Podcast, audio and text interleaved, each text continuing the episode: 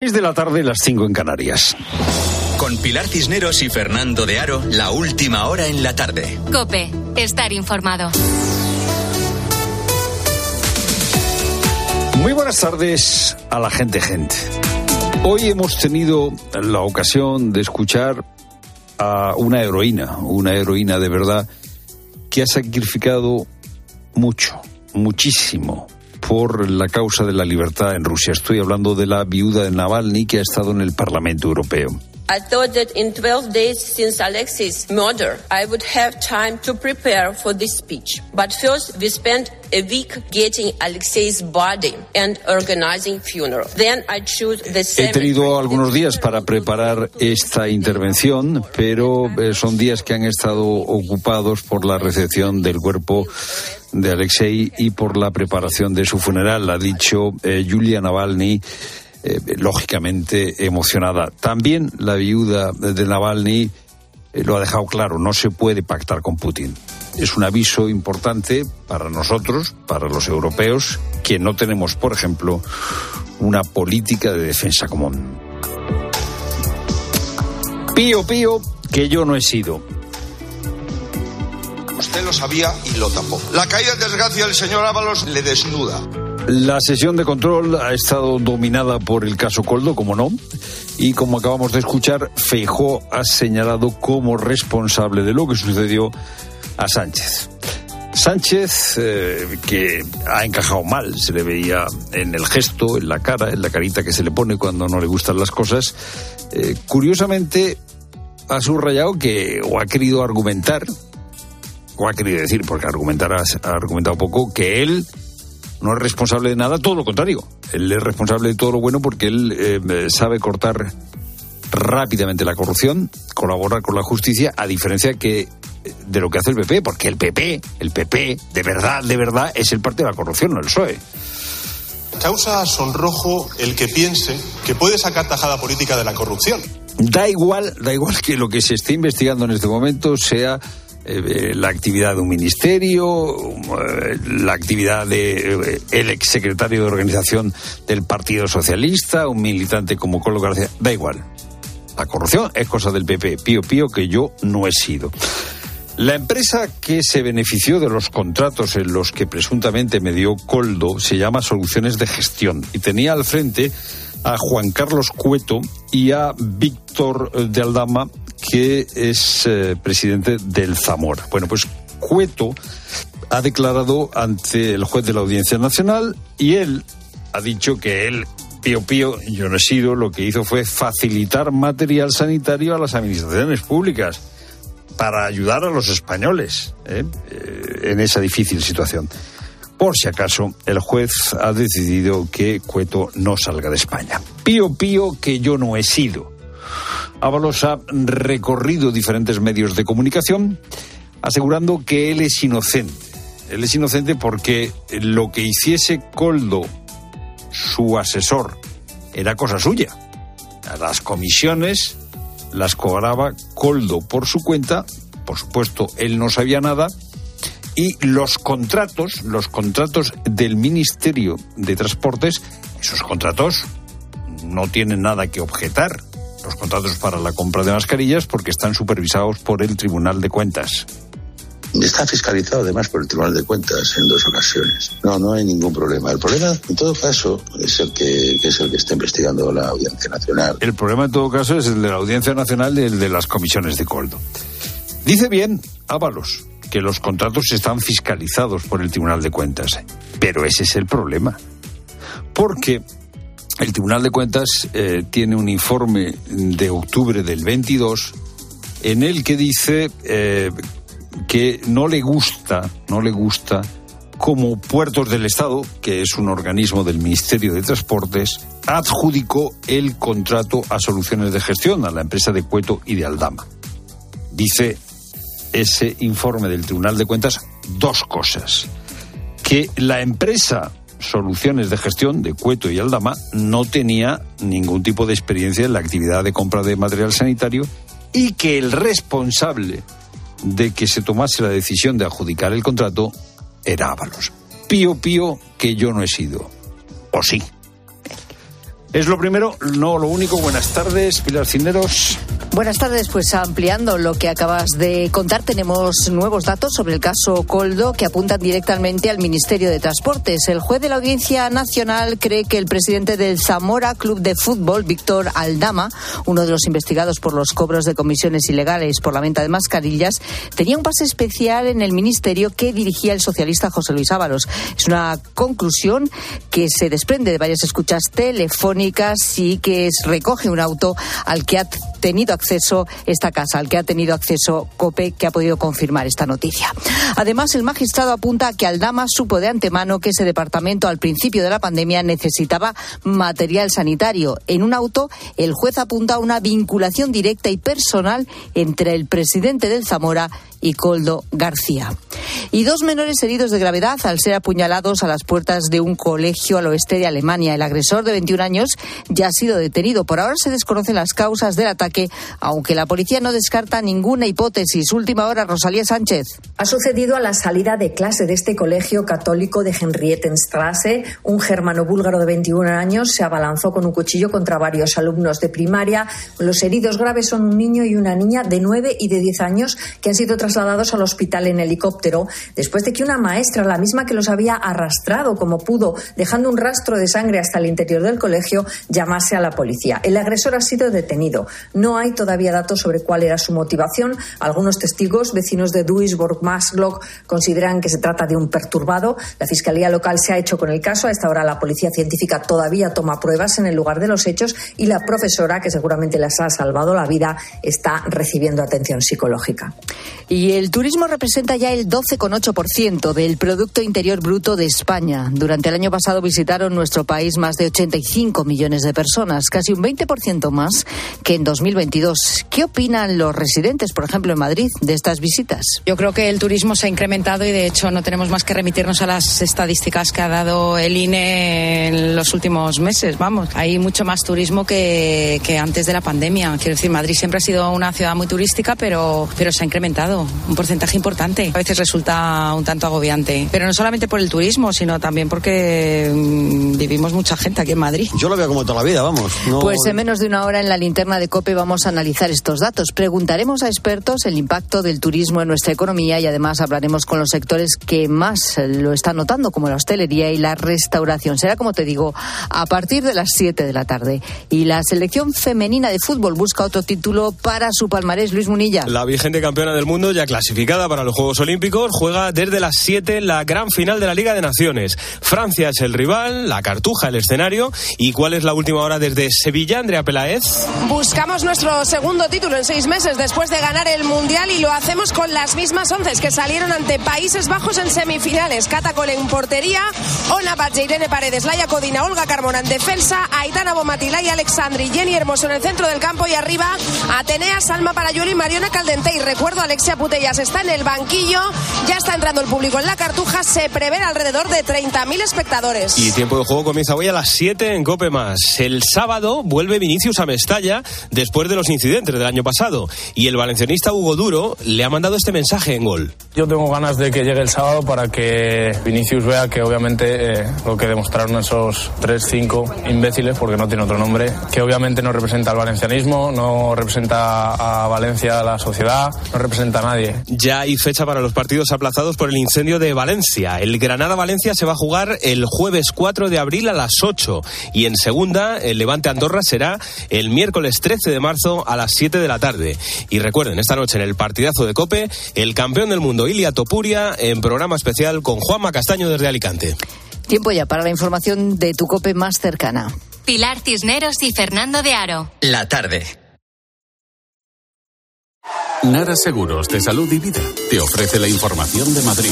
¿Qué tal? Buenas tardes. 12 grados a esta hora en Cibeles. En cuanto al tráfico, un accidente de entrada en la M607 a la altura de la Universidad Autónoma está generando un atasco de más de 6 kilómetros en dirección A1 Alcobendas. La DGT recomienda evitar toda esa zona por ese accidente. Circulación lenta de entrada además por la A2 en Torrejón y de salida A3 Rivas, A4 Butarque y Pinto, A5 Alcobendas Alcorcón y A6 El Plantío. En la M40 Hortaleza y Coslada hacia la A3 y Alcorcón sentido A5. Una nueva operación conjunta de la Policía Nacional y la local de Leganés contra las fiestas ilegales en el polígono empresarial de Prado Overa se ha saldado con 16 personas detenidas y el desalojo de más de 350 en varios locales. Y el Museo del Prado retoma su programa de aperturas nocturnas gratuitas. Escuchas la tarde.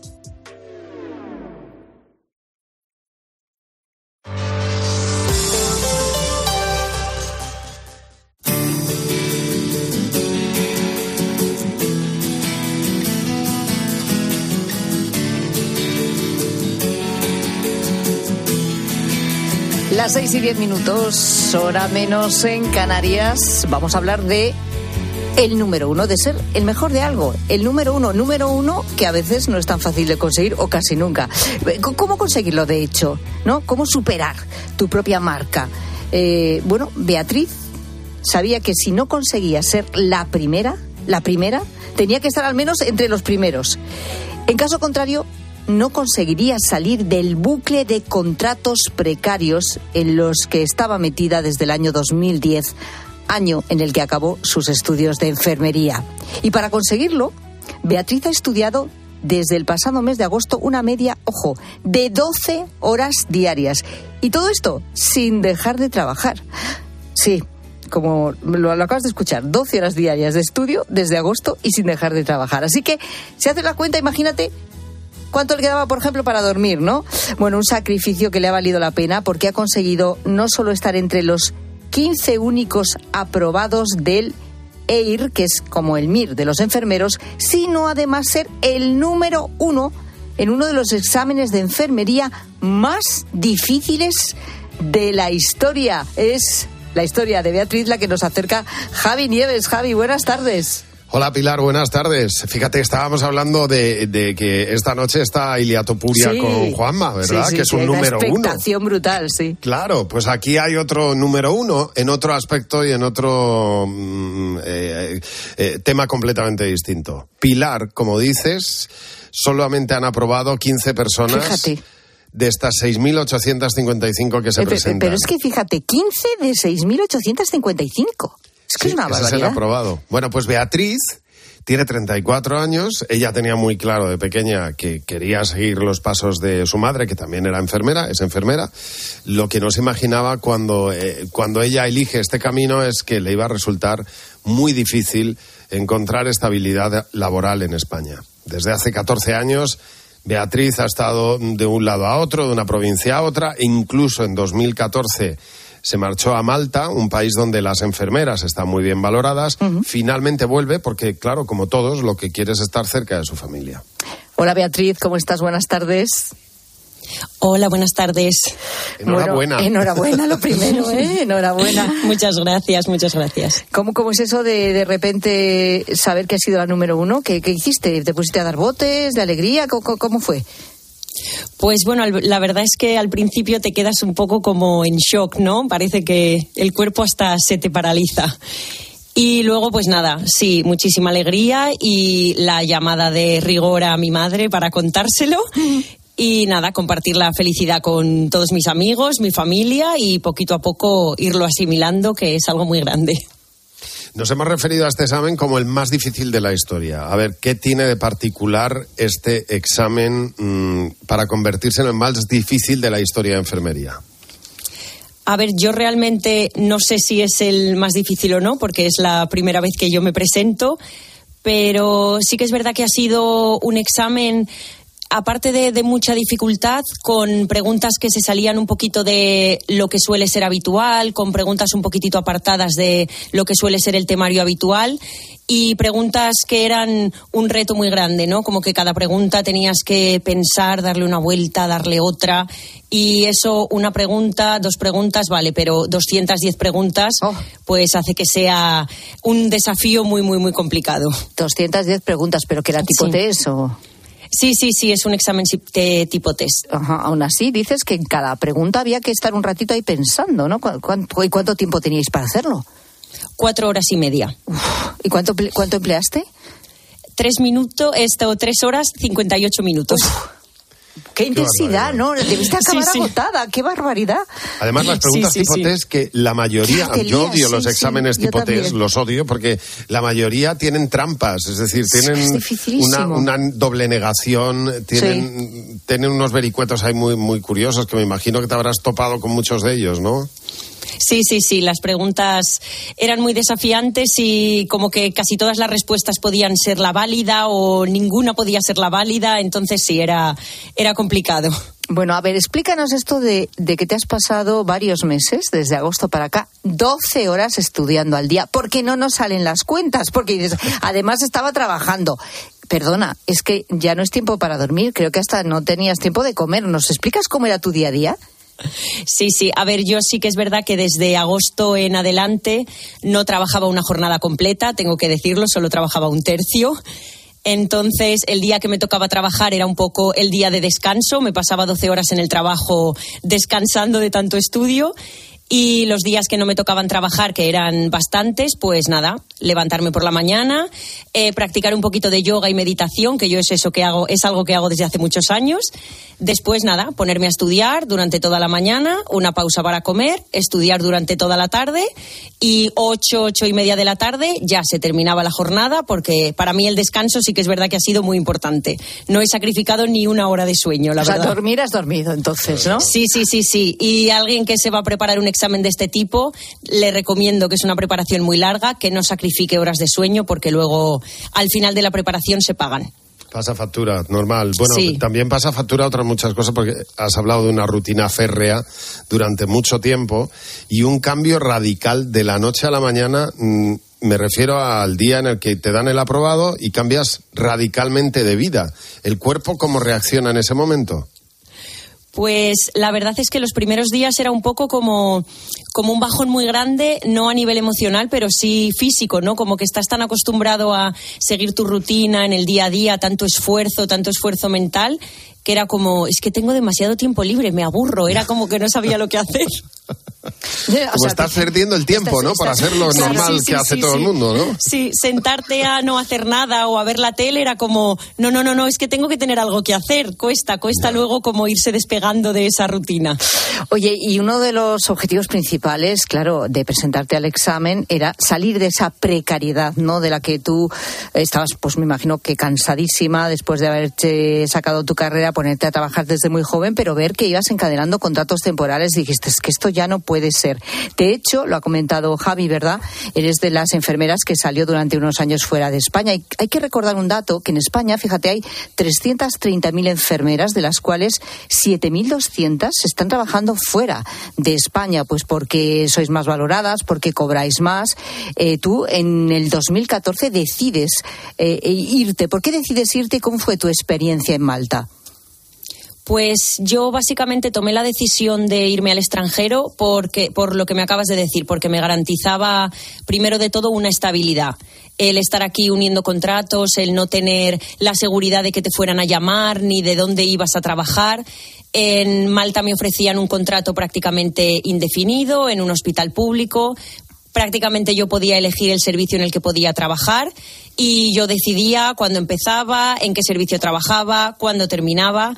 Entonces, la primera razón eh, fue eso, conseguir estabilidad laboral y poder elegir trabajar en un servicio que me gustaba del hospital. Y bueno, siempre he sido muy aventurera, un poquito culo inquieto, por así decirlo. Y el irme a otro país, también un país como Malta, con playa, con sol, pues bueno, eso también influyó un poquitito. Pero la estabilidad fue el principal motivo. Y creo que la mayoría de las enfermeras que nos vamos al extranjero es lo que buscamos. Más que el sueldo o más que el incentivo económico, que también es esa estabilidad, el poder estar tranquilo de ir siempre a trabajar al mismo sitio, al mismo servicio, porque aquí en España es un poquito complicado. Mira que si te hacen una oferta ahora de la empresa privada, después de todo el esfuerzo, y te ofrecen un puesto, Tú te quedarías No, no, con, no, con lo no, que has elegido, ¿verdad? Sí, Me imagino sí, con lo sí, que has sí, sí. conseguido, Además, sí, después de tanto esfuerzo, creo que no habría nada que nadie me pudiese ofrecer para que yo tomase otro camino, porque me he esforzado tanto. Estamos hablando con Beatriz Díez, que ha sido la número uno del último examen de EIR, que es enfermero interno residente, algo parecido al MIR, pero de los enfermeros, del que se considera además el examen más difícil de la historia. Bueno, y a los datos me remito porque también lo hemos comentado, que eran casi 7.000 los que se habían presentado y han aprobado 15. Es que, ojo, eh, difícil tenía que ser, ya nos has dicho cómo era el sistema, así que, en fin, que tiene muchísimo mérito. Has elegido eh, de especialidad matrona. Que, Ole. que, que sí, ¿no? ¿Es así? Qué bien. Sí, sí, sí, sí, sí. ¿Por qué esta especialidad? ¿Lo habías hecho antes? ¿No? Eh, en fin, cuéntanos. Pues la verdad es que cuando yo me empecé a preparar, que fue en el mes de marzo, solo sabía que quería especializarme, no tenía muy claro en qué especialidad, no sabía muy bien tampoco, sabía qué especialidades había, pero bueno, no sabía mucho de qué iba cada una.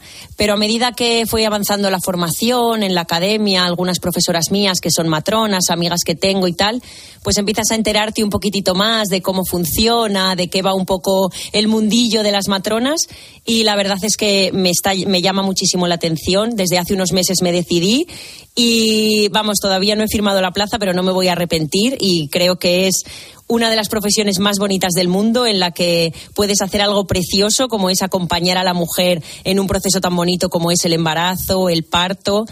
Así que nada, tengo muchísimas ganas y lo, pri- casi lo que más me animó a hacerlo son eso, algunas amigas que tengo que ya son matronas, te cuentan su experiencia y dices, jolín, yo quiero ser capaz de poder hacer eso, ¿no? Qué bueno, qué Oye, bonito. con esto, con este examen, eh, eliges tu especialidad, el hospital Sí. residente, pero luego tienes que conseguir plaza, ¿no? Tienes que Sí, presentarte a otra sí, posición. Sí, sí, sí, sí. Sí, es verdad que la formación y todos los conocimientos que adquieres en esta preparación, que es muy intensa, pues bueno, siempre quedan ahí, ¿no? Y a lo mejor para una futura oposición me pueden ayudar, pero en el momento en el que me decida preparar una oposición para conseguir una plaza, pues tendrá que ser otra vez encerrarme otros nueve meses, echar todo lo que tengo, estudiar y a ver si tengo la misma suerte. Porque tú dónde quieres trabajar, Beatriz? Tú estás en Valencia, aunque eres de Zamora, estás en Valencia. Explícanos Sí. esto, a ver. Sí, yo soy de Zamora, estudié en Zamora, en la escuela de enfermería de allí. Pero nada, nada más terminar, pues yo he estado, como habéis dicho, en diferentes sitios de España, luego en Malta. Y nada, finalmente me vine aquí a Valencia porque mis padres están ahora mismo viviendo aquí, aunque ellos antes estaban en Zamora. Y después de estar en el extranjero, también he estado en Tenerife, pues ya era hora de estar un poquito más cerquita. Y ahora sí, de momento, estos dos años de residencia me apetece quedarme aquí en Zamora, pero luego más adelante no lo sé, la verdad. La vida es muy larga y todavía no sé muy bien qué es lo que voy a hacer. Yo creo que tú tienes cierta tendencia a ir a sitios Sí, con sí, playa. sí, sí. ¿eh? Y Sí, no sí, sé, sí, lo de eso Zamora sí. no sé si lo veo después, ¿eh? Sí, la verdad es que yo me estoy moviendo últimamente en sitios de costa y me Ya, costaría sí. mucho el no tener el mar Eh, accesible, lo la estoy verdad. notando, sí. Bueno, Sí, sí, sí. es lo que tenemos los que. Yo es que soy de Zamora también, ya lo tenía que decir. Eso iba a decir que la tierra tira, claro, La claro. tierra tira, pero es verdad que cuando te gusta el mar dices, pues en Zamora, ¿qué hago, no? Tengo que tender hacia la costa y es, es Sí, complicado. claro, claro, claro.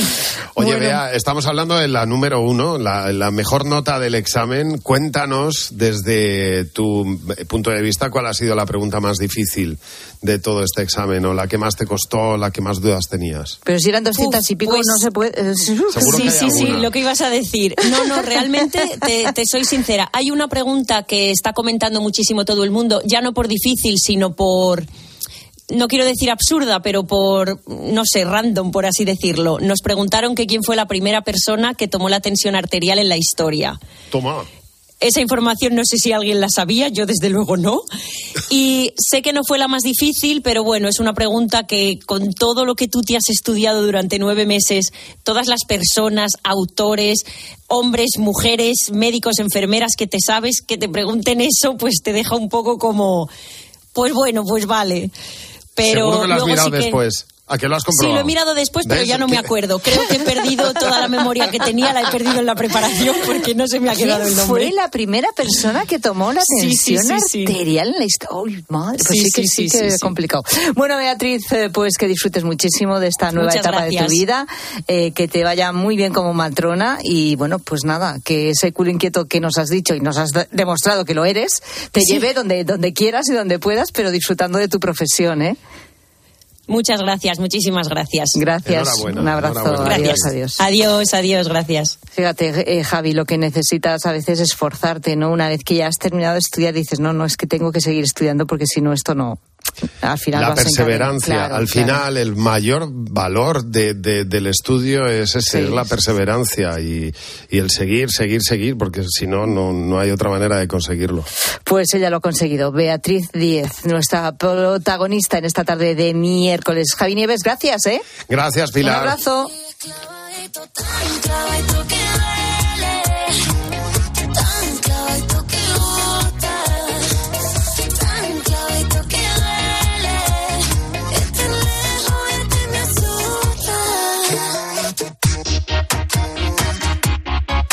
Gente, gente, los oyentes de la tarde, que son estupendos, eso nos consta, ¿verdad, Rosa? sí, sí, sí, sí, Eh, sí. Pero bueno, a alguien pues le gusta hablar un poquito más o tiene amigos cuentapenas y quiere compartir con nosotros cómo es esa chapa que le echó su amigo o su amiga pues por algún motivo en concreto, porque le dejó la novia al novio y te tuvo ahí cuatro horas, raca, raca, raca, que dice, yo te escucho, pero cuatro horas seguidas y vuelta otra vez, y vuelta otra vez, en el bucle este que muchas veces nos metemos, ¿no?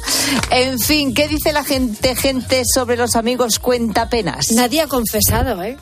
Nadie ha confesado. Que, que él lo es. Nadie se se acusa, nadie se acusa de ser un cuentapenas. No se ve en uno mismo, yo creo, ¿no? yo, no, yo creo que tampoco. Bueno, hombre, a veces te das cuenta de que No sé, ¿eh? ha sido demasiado mm, pesado, que ha sido demasiado explícito, ¿no? No, es No. decir, te das cuenta cuando ves la cara de la otra persona, si te fijas en su O te cara. lo dicen, ¿no? Si te fijas en su cara y, y dices, No, creo, creo que le estoy tú cansando, dices, pero hay exacto, otros que les da igual por mucha gesto que hagas qué tú, chapa ¿eh? le he soltado a este pobre, eh, eh, le tengo que invitar a comer. Bueno, mira que los cuentapenas son canchinos, pero luego está ese amigo que es monotema, que solo mm, habla de una cosa. Y a ver qué haces con ese. Buenas tardes, gente, gente. Yo tengo un amigo, o tuve, mejor dicho, un amigo chapa de estos. Nosotros teníamos unos 16, 17, 18 años. Andábamos, bueno, detrás de las chicas, intentando ligar con ellas, salir a la discoteca, etcétera, etcétera. Y este chico en aquel momento, única y exclusivamente, sabía hablarnos de coche, de tipo de motor, de las llantas y tal. Y siempre que estábamos por ahí, en vez de estar pendiente, bueno, estábamos en una fiesta, una discoteca, él se te ponía a hablar de eso. Con lo cual era un chapas porque lo hacía todos los días. Yo en particular dejé de hablarle. Gracias. Sí, sí, ya vimos que hablaste en pasado. Fue amigo, fue amigo. Bueno, el amigo de Chapas que solo habla de fútbol, yo tengo uno cercano a ese que digo, madre mía. Bueno, pero a ver, ese amigo Chapas al que tú te refieres a lo mejor es que trabaja en el sector. No trabaja. Ah, vale, entonces me callo. No trabaja, ¿Qué? pero solo puedes hablar de fútbol con esa persona. No, no, No tiene otro tema de conversación. No tiene otro Pero tema de esto, conversación. esto es otra cuestión, ¿eh? Este es el, Los el- monotemas, los exacto, monotemas. la gente que no tiene otra cosa en la cabeza. Sí, ¿eh? sí, sí, sí. Pero esto no es el, el- el chapas que busca consuelo. Bueno, también hay chapas así monotemas. Este pobre, para una vez que trata de ser amable, no ves tú la chapa que le cayó. A mí lo que me pasó fue que me quedé un día muy sorprendida porque mi marido no era de entablar mucha conversación con la gente o con los camareros. Y estábamos en un parador nacional, había muy poquito movimiento. Fui al baño y cuando volví estaba hablando con la camarera. Le pregunté cómo había entablado conversación con ella, que me parecía raro en él, y me dice, yo le dije que qué tal, y me empezó a contar que, mire, fíjese, me acaba de dejar mi marido, que se ha ido con una compañera y me dejó aquí sola con cinco hijos. Y mi marido me dijo, mira, Pobre. no le vuelvo a preguntar a nadie que cómo está, porque una vez que intento ser simpático, me han descargado todas sus penas. Hombre, Un la pobre, Estaba deseando. la pobre la habían abandonado. Ay, con cinco hijos que Eh.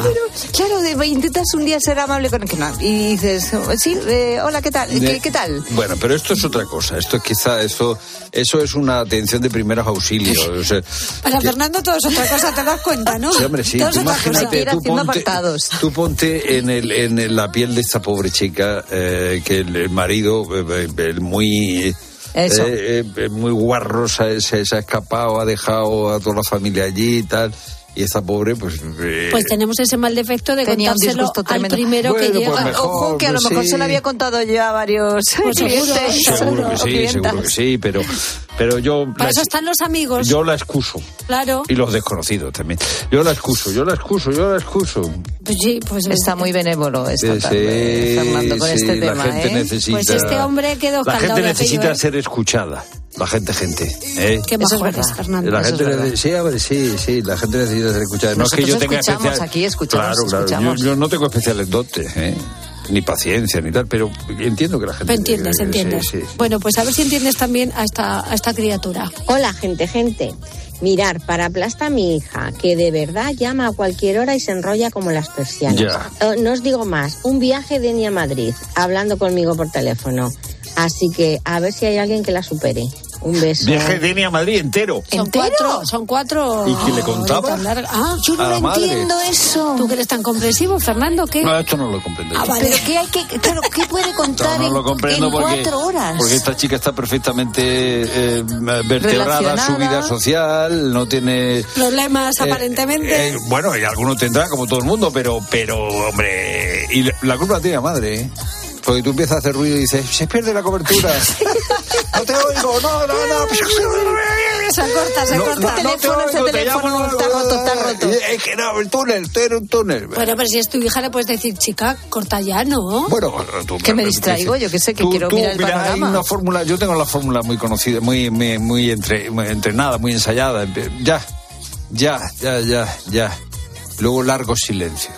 Largos silencios, tú no contestas. y, no y te has dormido, si no hablas, no, ya a mí no, me tú duerme. dejas que tal. Y entonces, eh, eh, hombre, hay gente que es capaz de, aunque tú no le Es respondas verdad, nada, le da igual. mantener Sigue, sigue, el carrete sigue, sigue. sin necesidad de que le des no pie a nada. que hables. Pero, hombre, si tú eh, mantienes un silencio de cuatro minutos, eh, hombre, la gente Se dan por aludidos, se ¿no? cuenta, sí. Bueno, si luego dices, ya, ya la has liado. no, No puedes decir ni no, mu. pero no, el ya tiene Como que ser ya, como diciendo. empieza otra vez. El ya es como ya, ya, Ya. eh, ya. Sí, sí, la otra te ¿Qué dice, me sí, sí, estás ya, ya. contando? No, Ya, yo creo ese que ya no lo que percibe dice- de la misma sí, forma. Sí, sí, sí. Bueno. Me manda señales. Yo, desde luego, o sea, eh, esta, esta madre aguantó a la hija porque bueno, la Porque tiene muy un- consentida. porque es una madre. La tiene muy con- Sí, pero la tiene muy consentida. Esta parte no me, resu- no me, no me suscita tanta comprensión como todo lo demás. ¿eh? A lo mejor es que también tenemos consentidos algunos amigos, no sé, pero También puede ser, también hay puede ser. amigos cuenta apenas o chapas y sí, estás ahí escuchando lo que te cuenten y encima a veces eso, solo te hablan de cosas malas, digo, cuéntame un chiste, como decía tal. antes una, una oyente. Son los aleluyas. Siempre vienen con... Queremos día. más historias en arroba la tarde cope, facebook.com barra la tarde cope y notas de voz al WhatsApp de la tarde es el 607 15 0602. A ver, suplementos de vitamina D o baños de sol. Bueno, pues ahora hablamos de esta cuestión. Escuchas la tarde. Con Pilar Cisneros y Fernando de Aro. Cope, estar informado. Los protagonistas de la actualidad La presidenta de la Comunidad de Madrid, que es doña Isabel Díaz Ayuso. Muy buenos días. Eh, se sientan cada mañana con Carlos Herrera. ¿Qué papel ha tenido el PP de Madrid en esta acción de la Fiscalía Anticorrupción? En este origen del caso Coldo. Mi hermano, el trato que se le dio fue tan infame que yo ya empecé a pensar, a lo mejor piensa que detrás de una compra hay muchas más cosas. Entonces fue cuando eh, mi equipo decidió ir a la Fiscalía Anticorrupción y esto es lo que ha derivado en este caso, que nada tiene que ver con el de mi hermano por mucho que intenten. De lunes a viernes, de 6 a 1 del mediodía, las preguntas las hace Carlos Herrera en Herrera Incope. Contratar la luz con Repsol, ahorrar en tus repostajes. Contratar la luz con Repsol, ahorrar en tus repostajes. Contratar la luz con Repsol. ¿Pero ahor- qué estás haciendo? Contratar la luz con Repsol. Porque ahorro 20 céntimos por litro en cada repostaje durante 12 meses pagando con Wilet. Contrata la luz con Repsol en el 950 52 50 o en Repsol.es y enciende tu ahorro. ¿Te lo digo o te lo cuento? Te lo digo. No me dejas escoger el taller que yo quiera. Te lo cuento. Yo me voy a la mutua. Vente a la Mutua y además de elegir el taller que quieras, te bajamos el precio de tus seguros, sea cual sea. Llama al 91 555 5555. Te lo digo o te lo cuento. Vente a la mutua. Condiciones en Mutua.es. No te olvides de Ucrania. Después de dos años, la guerra continúa. No te olvides de su iglesia, que te necesita para sanar las tremendas heridas psicológicas de una población traumatizada. En esta cuaresma, ayuda a la iglesia en Ucrania a llevar su cruz con COPE y ayuda a la iglesia necesitada. Llama ahora al 91 725 92 12 o dona en ayudalaiglesianecesitada.es. Estimados viajeros, verano a la vista. El verano está más cerca de lo que crees. Reserva tu viaje con Holiday para las vacaciones de verano a Ribera Maya, Punta Cana o Cayo Santa María. Consigue un cupón regalo de hasta 600 euros en el corte inglés. Hazlo ya y anticipa tu reserva. Consulta condiciones en viajes el corte inglés. Escuchas la tarde. Y recuerda, la mejor experiencia y el mejor sonido solo los encuentras en cope.es y en la aplicación móvil. Descárgatela. Cibeles, Gran Vía, Callao, Puerta del Sol, Palacio Real. El 28 de abril, Madrid se viste de running en el Zurich Rock and Roll Running Series Madrid 2024. Vive una experiencia única en maratón, media maratón o 10 kilómetros. Últimas inscripciones en rockandrollmadridrun.com. Patrocinador oficial Coca-Cola. Coche roto, ay qué mal. Like a Bosch, reserva online que irá genial. Like a Bosch. Pide cita online sin complicaciones. Red de talleres Bosch Car Service para todo lo que tu automóvil necesita. Bocata rico con crema de atún. Psst, y rico en omega 3. Pates la piara, más buenos que el pan. Y en esta esquina del Rini, respaldando al campeón del peso pluma Ilia Topuria, los huevos frescos de la granja Rujamar, los huevos de gallinas libres. Rujamar no solo ama a sus gallinas y el bienestar animal, ama a sus deportistas y deporte inclusivo. Huevos frescos con compromiso deportivo. España es el segundo país europeo en tasas de abandono escolar. Y lo que te suelen decir es que están desmotivados con lo que va a ser su futuro. Oye, que nos tiene que hacer el- la receta Paufili, a mí se me va el, el este. Sí. Sí, sí, hoy os voy a hacer fiambre de pavo asado, que es muy fácil porque En normalmente... Cope de 10 de la mañana a 2 de la tarde, los sábados y domingos, el mejor entretenimiento lo encuentras en fin de semana con Cristina López Slichting.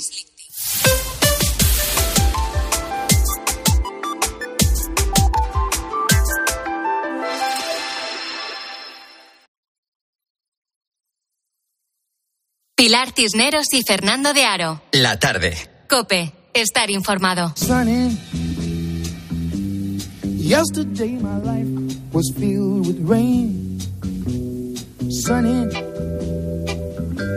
You smiled at me and really eased the. Now the dark days are done and the bright days are here. My sunny one shines so sincere. Sunny one so true. I love you. ¿Cómo es posible que viviendo en un país con alrededor de 3.000 horas de sol al año tengamos déficit de vitamina D? Eh, La verdad es que no debe ser una pregunta fácil de, de responder ni siquiera para los expertos. El caso es que cuando nos sale este valor en negativo en cualquier analítica y es súper frecuente, pregunta a tu alrededor, ¿eh? que, que nos pase, como digo, pues, pues claro, eh, entonces, mm, pues el médico muchas veces, es cierto, en determinadas circunstancias, nos eh, manda un suplemento de vitamina D, ¿no? O, recurrimos nosotros mismos a veces a esos suplementos. Eh, vamos a lo mejor a un herbolario y, y compramos algún tipo de, de vitamina D. Bueno, pues ojo con esto, porque según un documento que han elaborado expertos del Servicio Madrileño de Salud, no hay evidencia científica de que estos fármacos aporten beneficios a personas sanas, es decir, sin patologías graves previas. De hecho, en su lugar se recomiendan baños de sol desde marzo hasta octubre y comer ciertos alimentos ricos en vitamina D. Bueno, ¿en qué consiste esto de los baños de sol, no? Porque, claro, mm, hay mucha confusión también con esto, porque luego sabemos que tenemos que tener cuidado con el sol y entonces pues esto nos genera a veces pues, mucha incertidumbre, ¿no? Y luego el tema de los alimentos con vitamina D. Bueno, pues es lo que vamos a preguntarle a Esther Tapias, que es médico de atención primaria de la Comunidad de Madrid. Hola Esther, ¿cómo estás? Buenas tardes. Hol- Hola, buenas tardes. Eh, ¿Qué son los baños de sol? ¿Es, ¿Es, tomar el sol directamente? ¿Hay que tomarlo de una manera determinada, en una hora determinada? ¿Cómo lo hacemos?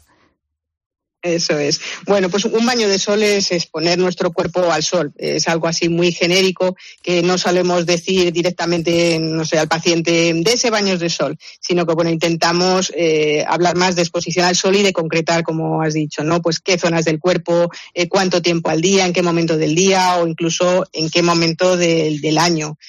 Y, y, bueno, ¿cómo hacemos esos baños de sol o esa exposición solar? ¿Cuáles son las recomendaciones generales? Pues son eso, lo que está puesto en todas las guías, ¿no? 15 minutos diarios de sol en la cara y en las manos o en una superficie del cuerpo equivalente, eh, similar a cara y manos, y se recomienda entre los meses de marzo y octubre, bueno, pues porque es cuando la radiación ultravioleta incide de manera más ideal en nuestra piel y se produce más vitamina D.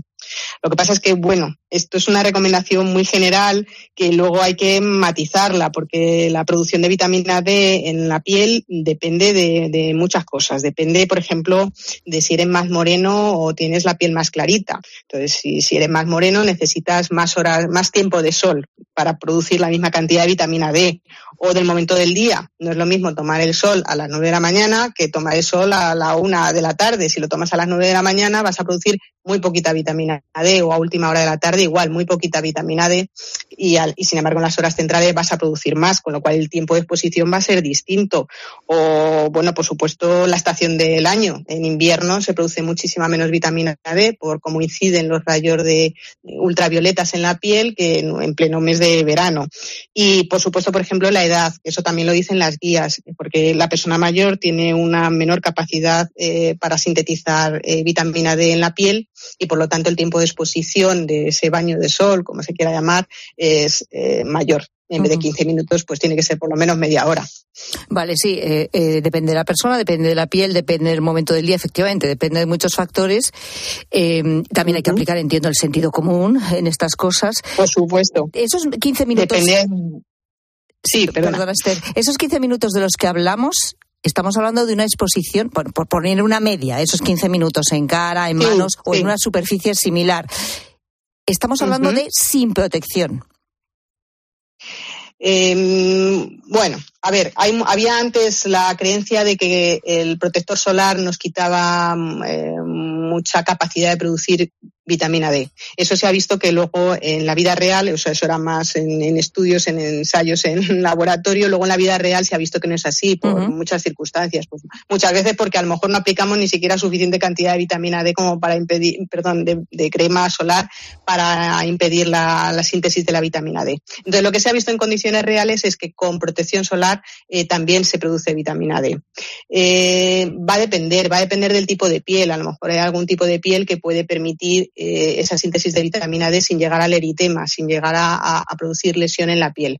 Pero bueno, eso también es muy controvertido porque es verdad que la cantidad de, sea cual sea la cantidad de sol que recibamos en la piel, eh, la exposición al sol causa fotoenveje fotoenvejecimiento y problemas en la piel. Entonces, bueno, eh, sería, eh, digamos que casi lo dejamos a, gusto de, del consumidor, pero se podría dar protección solar porque no disminuye mucho la absorción de la vitamina D.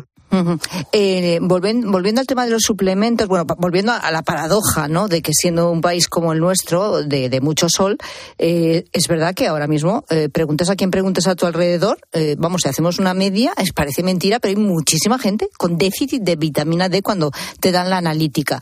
Se, ha recurrido, por lo tanto, mucho a, a, los suplementos de vitamina D. ¿En qué casos son necesarios y en qué casos realmente para personas sanas, como decimos, no son necesarios? Claro, a ver, en principio no se recomienda la suplementación en personas jóvenes y sanas. No se recomienda. Lo que se recomienda es que haya un, una exposición solar adecuada y que se consuman alimentos también que contienen vitamina D. Entonces, en, salvo en enfermedades o en personas con, bueno, es que hay una tabla enorme, ¿no? En la que se especifica en ese documento qué personas se pueden beneficiar de esos suplementos o no. En personas jóvenes y sanas no está recomendado porque no está demostrado que haya un beneficio ni a nivel óseo ni a nivel de ningún otro órgano eh, de recibir suplementos. También es verdad que hay que decir que eso es a día de hoy con la evidencia científica eh, que se tiene hasta ahora. Si en un futuro se demuestran otros beneficios de la vitamina D en prevención, en tratamiento de enfermedades, en población sana y joven, pues pueden cambiar esas recomendaciones. Pero actualmente, con la, con, con la evidencia científica que hay hasta ahora, no se ha visto que porque tomes suplementos de vitamina D eh, vayas a tener un beneficio en salud. Y es por eso por lo que la guía pues no aconseja esos suplementos. Pero sí que, eh, como hablabas al inicio del, bueno de, esta charla, eh, que España tiene mucho déficit de vitamina D, mm, bueno, lo que hay que hacer es exponerse al sol, que tenemos muchas horas de sol, pero si esas horas de sol no las aprovechamos, no nos exponemos al sol, pues porque hace mucho calor o porque y salimos a última hora de la tarde o a primera hora de la mañana, pues lógicamente no hay esa exposición solar y es uno de los motivos por el que eh, bueno pues hay un déficit de vitamina D muy generalizado eso y porque hay pocos alimentos que contengan vitamina D también ¿cuáles serían esos alimentos?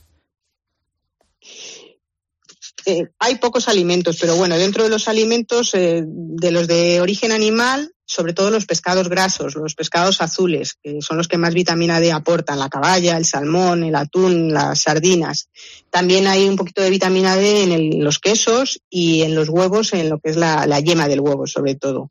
Y luego hay alimentos no animales, como que no hay que olvidarse de ellos, como son las setas y los champiñones. Eh, pero sí que es verdad que aquí hay que hacer un, un poquito de inciso. Habría que exponer esos eh, champiñones y esas setas al sol previamente antes de cocinarlos. Es decir, igual que mandamos eh, baños de sol o exposición solar a las personas, pues a los champiñones, a las setas también habría que ponerlas al sol porque estas setas tienen la capacidad de transformar eh, bueno, un precursor de la vitamina D en vitamina D cuando las ponemos al sol. Entonces, si nos comemos esas setas o esos champiñones cuando les hemos expuesto al sol, aumenta muchísimo la cantidad de vitamina D que tiene esa, esa seta y nosotros nos comemos esa seta ya con esa vitamina D elaborada. Así que hay que acordarse, bueno, pues de, tener esa precaución antes de consumirlas. Tenía razón antes cuando decías además eh, eh, con el tema de los baños de sol y sobre todo en, el invierno, que también los días son más cortos, lo hablábamos en la redacción, ¿no? Cuando estábamos comentando este tema y alguien decía, pero si es que cómo me va a dar el sol si yo salgo de casa prácticamente de noche y llego prácticamente de noche y mientras tanto en realidad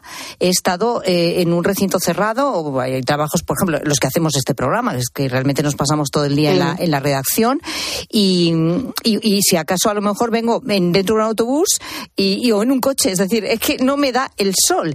Y, estaba yo pensando, pues a, lo mejor tendrían que imponerse una especie de recreos de, de trabajo para que nos demos un pequeño paseo, ¿no? A media mañana, por ejemplo, ¿no? Para tener esta vitamina D. Bueno, totalmente de acuerdo. Además, seguro que el ánimo también nos mejoraba muchísimo con la exposición al sol y, y, sí, es verdad que la vida que llevamos pues hace que no, no nos expongamos al sol. Y luego cuando en verano podemos exponernos al sol, hace en España mucho calor muchas veces, que es lo que hace que tampoco nos pongamos. Y solemos hacer pues esas exposiciones a veces solares intensas y puntuales en verano, ¿no? Una semana en la playa nos da muchísimo el sol, pero eso no vale para mantener los niveles de vitamina D todo el año y sí que nos va a producir muchas veces lo contrario, lo que no queremos, ¿no? El daño cutáneo o el riesgo de cáncer, ¿no? Estar una semana vuelta y vuelta en, la playa. Bueno, pues nada, intentaremos escaparnos si podemos un ratito, ¿no? Eh, cada mañana o cada tarde el que pueda, aunque sean 10 minutos, 15 minutos, y es poner nuestras eh, manos, nuestros brazos y nuestra cara al menos un ratito al sol. Esther Tapias, médico. Sí, dime. No, y si encima caminamos un poquito mientras tomamos el sol, ya todos pasaron un tiro, ¿no? totalmente, totalmente. Esther, médico de atención primaria, gracias. Eh, buenas tardes. Muchísimas gracias a vosotros. Adiós.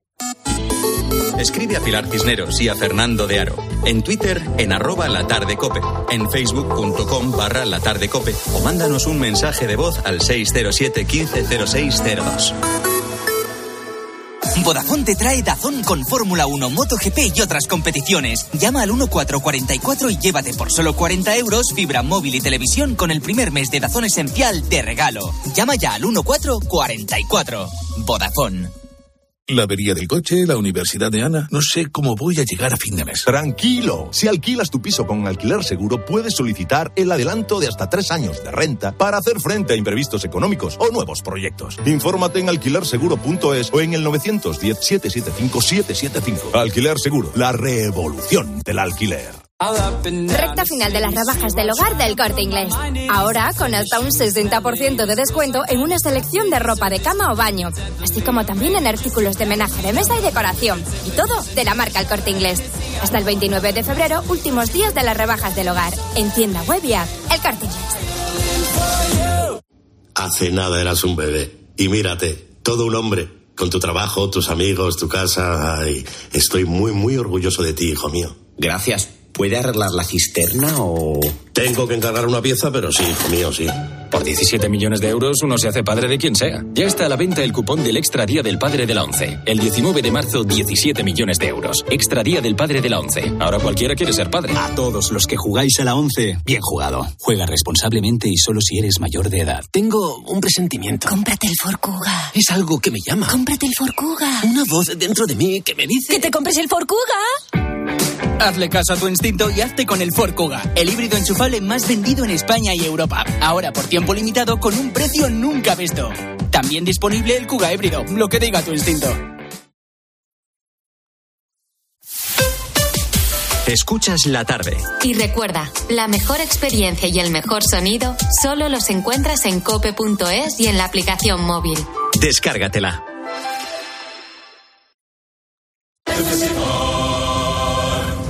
Muchos cars. En Flexicar hay muchos cars, hay muchos cars. En Flexicar hay muchos cars, hay muchos cars. En Flexicar hay muchos cars. En Flexicar. Flexicar, muy flexi, muchos cars. En Flexicar.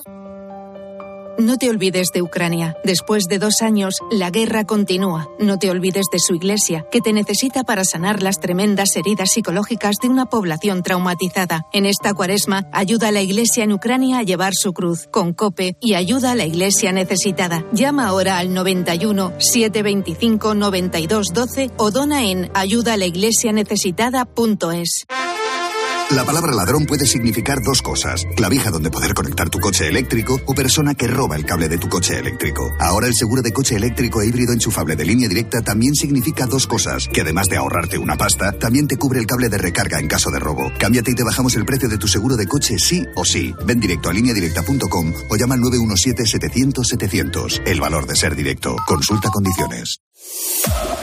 Lo que te interesa saber te lo cuenta Pilar García Muñiz a mediodía. Estoy convencida de que si ahora mismo cogéis vuestro teléfono móvil y miráis cuánta memoria tenéis libre, seguramente muchos de vosotros, como, como a mí me pasa, pues veréis que muy poquita. Al final acabamos cayendo en una especie de síndrome de diógenes digital. ¿Pero por qué? ¿Por qué acumulamos tanto? De lunes a viernes de 1 a 4, solo en Mediodía Cope encuentras las claves de todo lo que te rodea.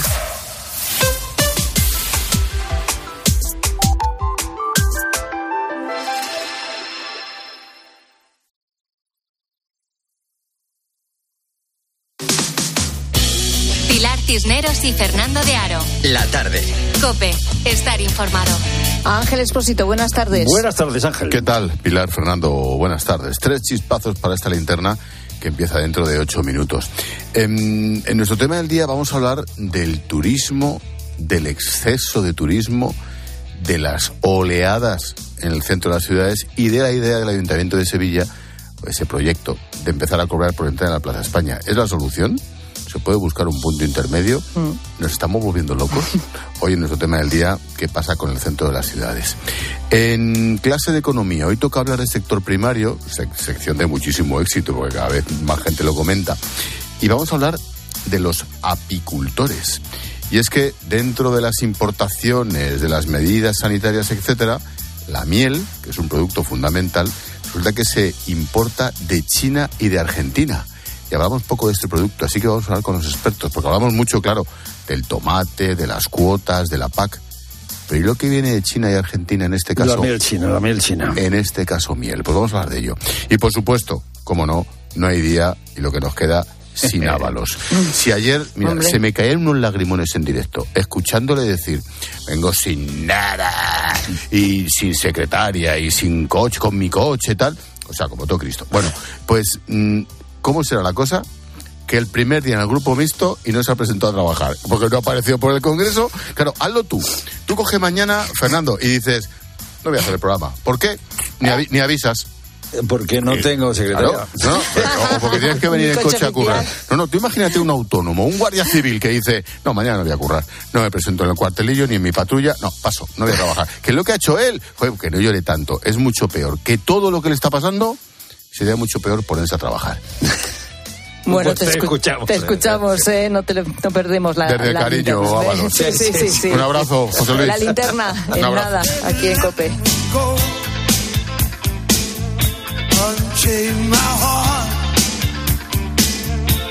Y con la gente, gente, hoy hablando de los amigos. Cuenta peras, vamos, los chapas. Bueno, y de la novia Chapas. Quizá aquí alguien se sienta identificado. Buenas tardes, gente, gente. Yo lo que tenía era una novia muy chapas. Que todas las noches, todas las noches tenía que aguantarla 45 minutos al teléfono. Y a lo mejor la acababa de dejar en su casa, pero nada, 45 minutos. Yo la ponía, me metía en la cama, la ponía el móvil ahí en, el- en la almohada hasta que me quedaba frito.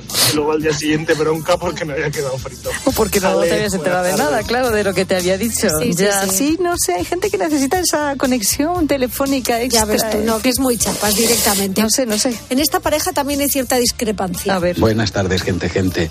Yo no me considero un tío chapas, pero mi mujer discrepa totalmente. Dice que le pongo la cabeza como un bombo con la política. A ella no le interesa para nada, para nada, y yo estoy todo el día pues escuchando con la prensa y tal. Entonces me falta que me, que me enseñe el capote y yo entro pues eh, con toda la artillería. Me puede, por ejemplo, decir que al vecino le ha pasado algo que es una injusticia social y ahí entro yo. Taca, taca, taca, taca, taca, taca. Y ha depurado ella mucho, mucho la táctica de Fernando de Aro, que es al cabo de lo que ella considera oportuno, ya desconecta. Y ahí empiezo yo a intuir con sus sí, sí, ya, ajá, que ya no está. Se ha ido. Ya no Buenas está. tardes a Se todos. fue. Ya, ya se, se fue, se fue, se, Se fue. Bueno, aquí sí hay consenso. Entre amigas nos apañamos. Buenas tardes, gente, gente. Pues yo a veces soy la que da la chapa y otras veces quien la recibe. Mi amiga y yo nos alternamos para tener crisis existenciales y contárnoslo. Así nos ahorramos el psicólogo y nos entretenemos a tiempos iguales. Lo malo de no ir al psicólogo es que no solventamos nuestros problemas. Así que aconsejo sabiendo que no me van a hacer ni caso y recibo consejo sabiendo que haré lo que me dé la gana. Hay Bueno. ciertas ocasiones donde se alinean los astros, que suele ser en las vacaciones de los niños, donde las dos entramos en bucles y en crisis existenciales a la vez y ahí es cuando ya decidimos mandarnos audios directamente porque ni, ni yo estoy para que nadie me esté contando su vida ni ella tampoco por supuesto. No, bueno, pero lo tienen perfectamente estructurado todo, es Completamente. fantástico. Foto de un hombre esposado. Esposado con unas esposas de verdad, como las de las películas, pero de verdad. Unas esposas de metal unidas por una cadena de cuatro eslabones con dos aros que se cierran en las muñecas. Unas esposas que solo se abren con una pequeña llave que se guarda en el fondo de ese armario en el que los que tienen miedo de las personas libres guardan sus instrumentos de dominación. Grilletes, hambre, ostracismo, exilios en infiernos helados y exilios del alma. El hombre de la foto se llama Oleg, es decir, Olegario. Olegario posa bajo una luz fría, la luz fría de un tribunal que le ha condenado a dos años de cárcel, dos años de cárcel por escribir un artículo. Olegario tiene el pelo de nardo, un bigote que le da un aspecto travieso y unos ojos pequeños como de topo, en los que no se adivina ni rabia ni rencor. Olegario viste un jersey de esos que se usaban hace mucho tiempo en España para ir a la montaña o a una casa de campo sin calefacción. Olegario se ha pasado la vida buscando historias de las gentes que sufrieron un poder despiadado, un poder que mataba y torturaba en nombre de un paraíso que llegaría pronto y que no llegó nunca. Olegario ha escrito ahora contra el nuevo poder que se alimenta de sentimientos sublimes sobre la patria. Olegario es un insensato, es un desequilibrado.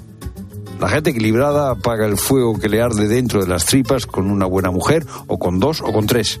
La gente equilibrada encuentra salida a sus apetitos con un buen puesto en una buena empresa, o con la presidencia de la cofradía, o con una regalía, o con un bastón de hermano mayor.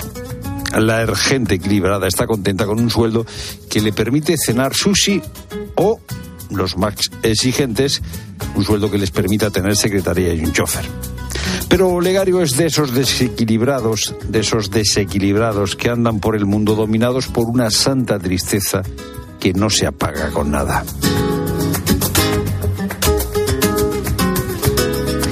Dos minutos para las siete, cae la tarde, la radio continúa y llega a la linterna con Ángel Espósito.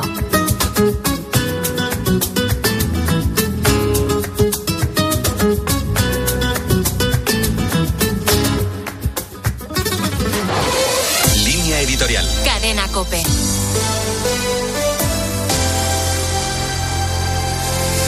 El caso de corrupción relativo a la compra de mascarillas durante la pandemia, que ha provocado que el exministro de Fomento y exsecretario de Organización del PSOE, José Luis Ábalos, se haya ido al grupo mixto del Congreso, ha centrado la sesión de control al Gobierno esta mañana. El Partido Popular y Vox han llegado con toda la artillería y han buscado convertir el caso Coldo en el caso Sánchez, con una batería de preguntas de las que el presidente del Gobierno ha intentado zafarse. También han querido ahondar en la herida del pulso que Ábalos mantiene con la dirección del PSOE, Okay. Que está creando desconcierto en las filas socialistas y que convierte a Sánchez en rehén de la información que tenga quien fue uno de sus principales hombres de confianza. Feijó ha recordado a Sánchez que los personajes de esta trama están en el origen de su carrera política y que no puede decir que no sabía nada de lo que ocurría en el Ministerio de Ábalos con las contrataciones de material sanitario. La respuesta de Sánchez no ha podido ser más difusa cuando ha tirado de un argumentario que los socialistas llevan repitiendo desde hace varios días, en el que el protagonista es el hermano de la presidenta de la Comunidad de Madrid, Tomás Díaz Ayuso, quien fue exculpado de todas las acusaciones, tanto por la justicia española como por la Fiscalía Europea. Sánchez ha vuelto a recurrir a la cantinela de la Gürtel, el proceso que motivó la moción de censura de Rajoy. Parece claro que Ábalos está poniendo a prueba la autoridad de Sánchez y eso genera nerviosismo y descontrol. Una situación inédita en la carrera política de un presidente cada vez más debilitado y dependiente de terceros.